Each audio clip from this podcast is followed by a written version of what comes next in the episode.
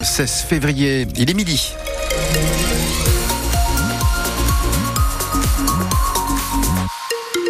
Et à midi, c'est le journal. Margot Turgy, bonjour. Bonjour Sébastien, bonjour à tous. Ce week-end sera gris, quelque peu pluvieux, plutôt dimanche. On se dit tout à la fin du journal. Écouter l'autre, être bienveillant et aider son copain en difficulté. C'est l'idée des cours d'empathie, une expérimentation menée à l'école Charpentier de Reims, comme dans 116 autres établissements de l'académie, un millier partout en France depuis le mois de janvier.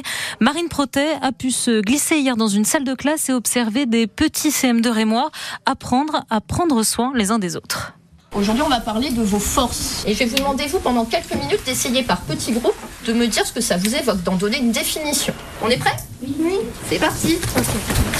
Je m'appelle Madame Pop, je suis enseignante en CM2 à l'école Charpentier à Reims. Vous sentez qu'ils sont réceptifs à ces cours d'empathie? Oui, c'est important. Leur apprendre à s'exprimer sur leurs émotions, parce qu'on a des élèves qui manquent beaucoup de vocabulaire, qui des fois sont, pour certains, peuvent être agressifs parce qu'ils n'ont pas d'autres moyens de s'exprimer, en fait, de verbaliser.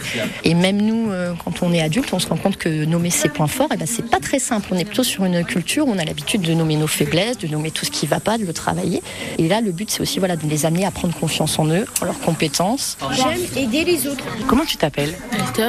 J'ai 11 ans. Là, c'est ton cinquième cours d'empathie. Qu'est-ce que t'en penses? Ça éduque les enfants à, à mieux coexister ensemble. Des fois, on a des feuilles et on colorie qu'est-ce qu'on pense de l'autre. Et qu'est-ce qu'ils disent de toi, par exemple Que je suis sérieuse, déterminée, débrouillard. euh, Et toi, ça te fait du bien J'aime bien. Allez, on range, s'il vous plaît.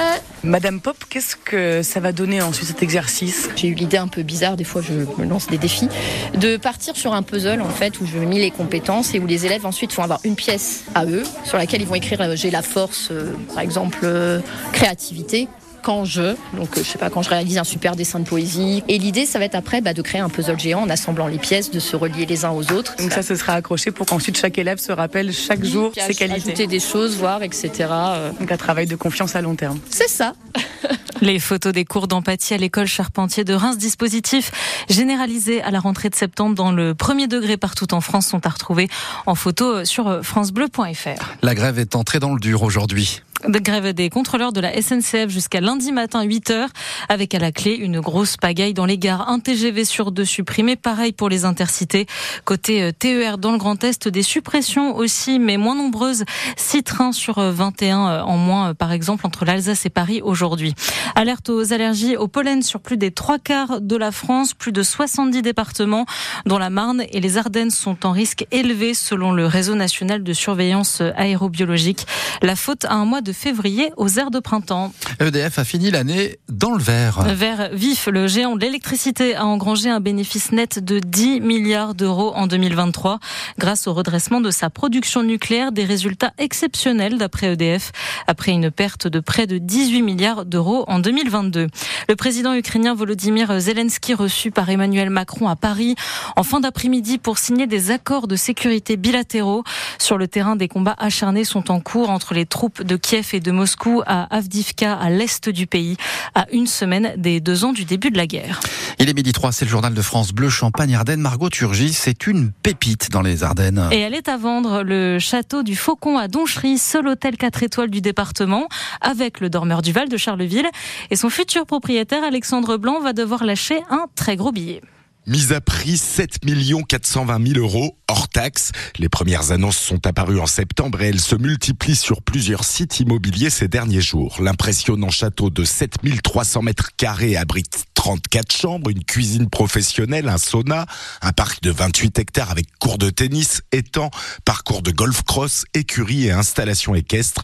Les propriétaires ont réalisé dans la bâtisse du XVIIe siècle pour 2 millions d'euros de rénovation intérieure pendant le coronavirus, mais l'activité a eu du mal à repartir ensuite et l'an dernier, ni l'hôtel ni le restaurant n'ont ouvert. Seule la location de salles pour les réceptions et les mariages reste assurée.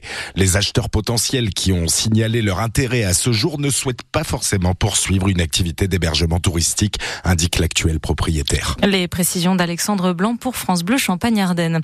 J-5 avant une nouvelle entrée au Panthéon, celle du couple de résistants Missak et Méliné Manouchian. Cérémonie prévue mercredi le 21 février. Et si vous ne connaissez pas leur histoire, eh bien ça tombe bien. Jean-David Jean -David Morvan, le scénariste rémois, sort aujourd'hui une BD sur eux et le groupe Manouchian, résistant fusillé au Mont Valérien en 1944. Alors pourquoi écrire sur la résistance? On lui a posé la question ce matin sur France Bleu Champagne-Ardenne.